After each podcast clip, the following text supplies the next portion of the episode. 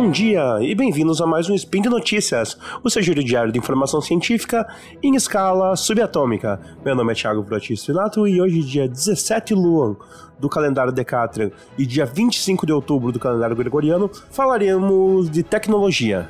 E no programa de hoje, Deepfakes, o novo estágio tecnológico da desinformação. O que são os drones suicidas utilizados pela Rússia na guerra contra a Ucrânia?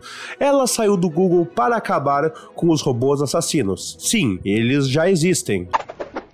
Speed Notícias.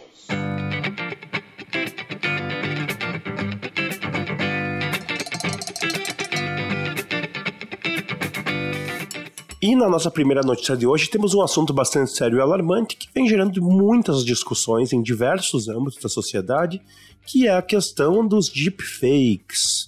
Então, a notícia começa dando alguns exemplos do uso dessas tecnologias nos tempos atuais, como o Jornal Nacional, que teve né, uma deepfake deles compartilhada nas redes sobre o pleito presidencial, dando informações erradas, né, tanto que o jornal ele teve que fazer uma nota esclarecendo que o vídeo era falso. E também nota-se que esse tipo de vídeo acaba por gerar milhões e milhares e centenas de milhares de compartilhamentos e visualizações, o que pode claramente, né, influenciar o debate público baseado em mentiras com o uso dessa tecnologia. Pode ainda ser dado como exemplo, ainda deste ano, com o conflito da Rússia e da Ucrânia, saiu uma deepfake nas redes onde o presidente ucraniano, o Vladimir Zelensky, ele em tese, em teoria, falava para as pessoas, né, para os ucranianos, para que eles largassem as armas e voltassem para suas casas, como se o país estivesse se rendendo, saindo da guerra. E isso, claro, circulou em todas as redes sociais, foi visto por milhões de pessoas, porém não era real. Uh, porém, o rosto do presidente ele se mexia, a voz parecia que falava aquilo, então foi algo bastante real e muitas pessoas acreditaram nisso. É interessante ressaltar que algumas dessas manipulações, feitas de maneira talvez mais amadora ou com menos cuidado, elas são facilmente visíveis que aquilo não é real, que aquilo é uma manipulação. Porém, outras, elas são muito, muito parecidas, o que gera uma preocupação da comunidade internacional e internacional de que isso pode ser usado massivamente como uma arma de desinformação para alterar qualquer tipo de narrativa e gerar problemas, né? Baseado na vontade de poucas pessoas. Um pesquisador que foi consultado para a matéria, ele disse: geralmente os vídeos sintéticos são feitos em duas etapas. Primeiro, com o uso de uma plataforma de deepfake para trocar os rostos ou fazer a sincronia da boca, e depois é feita uma edição em programas editores de vídeo. E ele também fala que é como recortar um rosto de uma foto e colocar sobre outra foto. E por isso, às vezes, a incidência de luz e a forma como a câmera captou essas duas imagens, elas são diferentes. E por isso que aparecem diversos vestígios. Aparece que fica estranho. O que acontece? A imagem fica diferente. Ela não parece natural. E assim uh, pode-se descobrir que aquilo foi feito por meio de uma montagem de deepfake. Com isso, alguns pesquisadores da Universidade de Hong Kong desenvolveram um algoritmo que ele consegue detectar de forma simultânea em vídeos se houve alguma manipulação no rosto ou na boca, e ele também consegue localizar a região onde foi feita essa manipulação. E eles colocam que a média de acertos foi cerca de 88% para vídeos de baixa resolução e de 95% para vídeos com uma resolução melhor. E nesse caso é importante ressaltar que essas imagens manipuladas elas podem ter diversos fins, né? E muito se usa desse tipo de, de manipulação também para a questão de colocar pessoas em vídeos pornográficos. O que a gente sabe que pode, né, causar graves danos à vida de pessoas que não gravam esse tipo de vídeo e são expostas na sociedade, também sendo esse outro problema, além né, de problemas que envolvem políticos falando coisas que não falaram ou pessoas públicas falando frases que realmente não saíram das suas bocas de verdade. Uma outra pesquisadora que fala aqui na matéria, a jornalista Cristina Tarkila, ela é diretora do Centro Internacional para Jornalistas e fundadora da agência Lupa, que é especialista em checagens de fatos. Ela fala que o Brasil já tem que lidar hoje com problemas relacionados às deepfakes, como a gente falou no começo. E por isso é necessário que existam meios né, de detectar essas deepfakes. E ela diz uma coisa muito interessante, que ao lidar com desinformação é preciso ser rápido, pois esse tipo de notícia, esse tipo de manipulação, normalmente costuma correr rapidamente pelas redes e pelas mídias sociais, causando um dano irreparável, porque mesmo que você coloque uma retratação, coloque uma notícia dizendo que aquilo é mentira, muitas pessoas não verão essa notícia e acabarão, né, sendo expostas a uma mentira que pode ser algo que pode ser ruim para a sua vida e inclusive pode ser algo que causa danos permanentes, como mentiras que envolvem a pandemia, mentiras que envolvem saúde ou mentiras que envolvem questões fundamentais para a vida humana.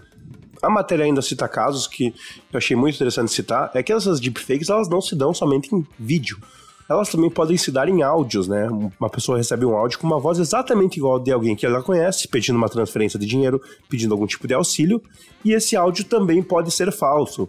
E isso leva para outro nível, tipos de golpe, como golpe do Pix ou golpe de sequestro online que pode ser feito pelo WhatsApp e gera muitas e muitas vítimas no Brasil, movimentando um mercado milionário de fraudes e manipulações. O artigo então conclui dizendo que as pessoas devem ter cuidado com os seus dados, porque esses dados podem ser coletados para treinar mecanismos de deepfake, e, mas que no fim, né, uh, creio que lidaremos com essas situações.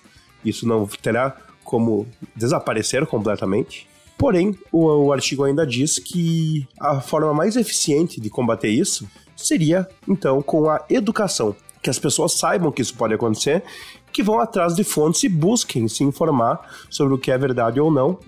E com isso, elas poderão se proteger desse tipo de ataque malicioso e que gera diversas vítimas em todas as camadas da sociedade e que deve ser combatido por todos nós que prezamos pela ordem democrática, pelo Estado democrático de direito também pelos direitos humanos, pois essas mentiras elas são violadores de direitos em um grau bastante pesado. E na nossa segunda notícia, pessoal, vamos falar um pouco de tecnologia e de guerra e de como né, os avanços alteram a forma de combate e de conflitos dos nossos tempos. Eu queria citar o começo da matéria, de forma a falar exatamente o que está escrito, para começar né, a delinear o nosso assunto. Citando: Veículos não tripulados cruzam os céus e se aproximam dos alvos na Ucrânia.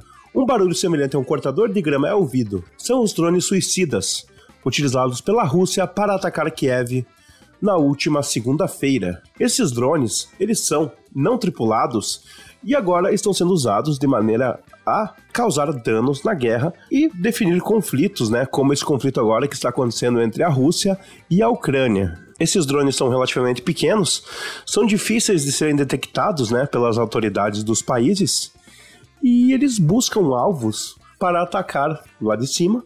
Quando eles encontram, eles esperam uma ordem para eliminar o alvo. Estima-se que desde setembro os russos estão usando desse artifício e mesmo não se sabendo a quantidade existente desses drones, sabe-se que eles têm um custo relativamente barato para uma nação que seria cerca de 20 mil dólares cada, o que justifica o uso de, disso de forma massiva ao atacar o território inimigo. Relata-se que a Ucrânia tenta né, mitigar os danos causados por esses drones, com mísseis antiaéreos e tudo mais, com a sua própria defesa, mas eles não conseguem parar todos, por isso eles são usados e enviados pela Rússia de maneira massiva, o que torna bastante difícil, né? E bastante injusto por parte do Estado-nação russo que está causando diversos danos à Ucrânia. E quanto a isso, até os Estados Unidos eles já se manifestaram, né, que eles vão enviar 700 drones Switchblade, que também são drones, como eles chamam, kamikazes, né, que se suicidam, eles chegam lá, eles explodem e eles são desativados, para tentar ajudar a Ucrânia e tornar a guerra um pouco mais justa na visão dos americanos. Ainda é importante ressaltar algo que não pode deixar de ser falado sobre esse assunto, é que o uso de drones não tripulados em conflitos gera uma infinidade de problemas aos direitos humanos, aos direitos fundamentais, e também problemas quando envolve a questão da ética da guerra, pois existem certos tratados e certas convenções que tratam sobre conflitos entre estados. Porém, como os drones eles são um conceito novo de tecnologia que está sendo usado militarmente, as pessoas e os estados precisam regular as suas pretensões quando envolvem o uso deles em batalha, para que a guerra não seja ainda mais horrível e ainda mais cruel do que ela já é. Porque com o uso de, de combatentes não tripulados, basicamente cria-se uma exceção que pode gerar uma crueldade inimaginável com estados que às vezes não têm condições, né, de contra-atacar com os mesmos usos e também com os mesmos itens. Porém, claro, toda guerra é um erro e não deve ser estimulada, mas como elas acontecem, é necessário que a comunidade internacional se alie para que ela seja feita da maneira menos cruel e menos ruim para todos os envolvidos. O que acontece é que isso normalmente não é possível, gerando essas atrocidades e essas tristezas que vemos né, em todas as guerras, na constância de qualquer conflito internacional, onde o povo sofre muito e as vítimas, muitas vezes inocentes, se acumulam nas fotografias que vemos e nas reportagens, e muitas vezes, né, isso é causado pela tecnologia, e isso precisa ser regulado entre as nações para que abusos não aconteçam e para estimular a paz e o bem-estar dos povos. E na nossa terceira e última notícia do dia de hoje, vamos falar um pouco do movimento, da campanha, da ideia Stop Killer Robots, que fala, né, tenta alertar a sociedade e fomentar o debate do uso de armas autônomas em conflitos na nossa comunidade internacional. Uma das principais vozes dessa campanha chama-se Laura Nolan, e essa engenheira, ela trabalhou por diversos anos no Google. Só que chegou um momento que ela foi escalada para fazer parte de um projeto chamado Projeto Maven, que era um projeto que era a aliança do Google com o Pentágono dos Estados Unidos. E esse projeto utilizava de inteligência artificial para analisar imagens de drones. Quando ela viu isso, ela notou que seria perigoso, poderia ter algumas consequências graves na sociedade.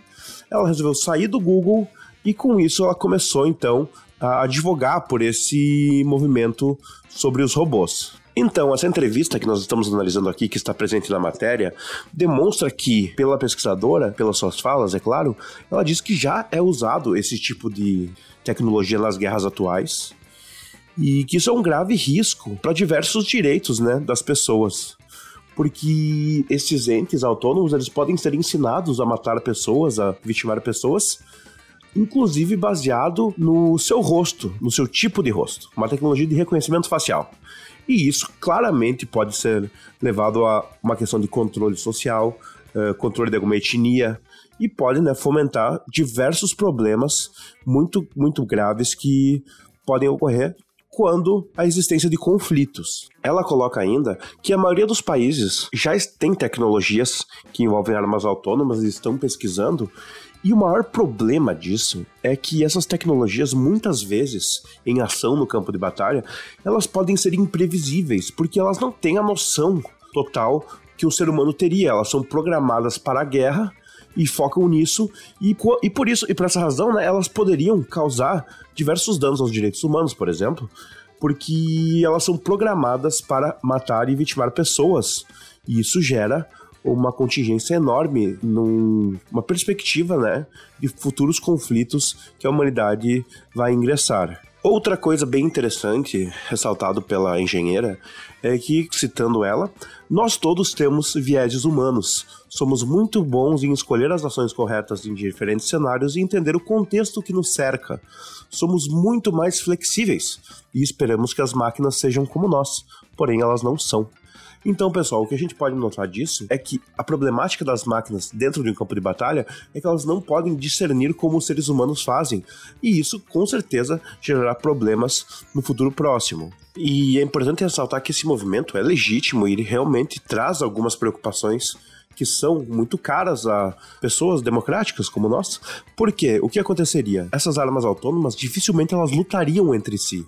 Elas seriam usadas, né, para causar danos e matar pessoas, o que levaria também a o acirramento das guerras. E por isso que deve ser feito com muito cuidado qualquer tipo de movimento em relação a esse tipo de tecnologia. E ainda eles falam, né, que não tem a intenção de banir completamente esse tipo de arma, mas sim buscar com que elas sejam usadas de uma forma ética, de uma forma humanitária e não de uma forma totalitária que venha a vitimar pessoas. E é interessante também ressaltar que a engenheira ela fala que já foram feitos protestos na ONU, já foram feitos uh, alguns pedidos e tudo mais, mas eles não conseguiram banir nenhum tipo de tecnologia. Porque as nações muito poderosas, como a Rússia, o Reino Unido, os Estados Unidos, e a própria Austrália, eles não têm colaborado para fazer com que essa discussão vá adiante. Porém, uma das coisas bastante interessantes é que o Brasil é um dos países que já se posicionou a favor de uma forte regulamentação e talvez o próprio banimento dessas armas autônomas. Então, pessoal, a gente deveria, né, baseado nisso e para concluir, uh, nota-se que esse é um assunto bastante importante, é um assunto que envolve todas as pessoas da humanidade e ele tem que ser discutido, analisado, para que os, as violações aos direitos humanos, aos direitos individuais, aos direitos fundamentais, não sejam né, causadas por armas autônomas e robôs controlados apenas pela inteligência artificial.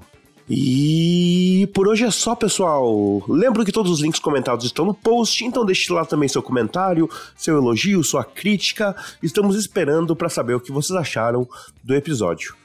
Lembro ainda que esse podcast só é possível acontecer por conta do seu apoio no patronato do SciCast, no Patreon, Padrim e PicPay. Um grande abraço e até amanhã!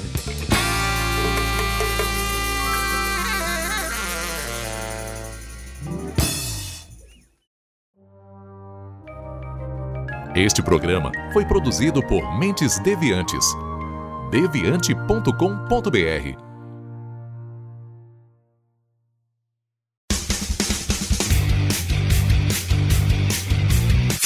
Cortes, edição de podcast.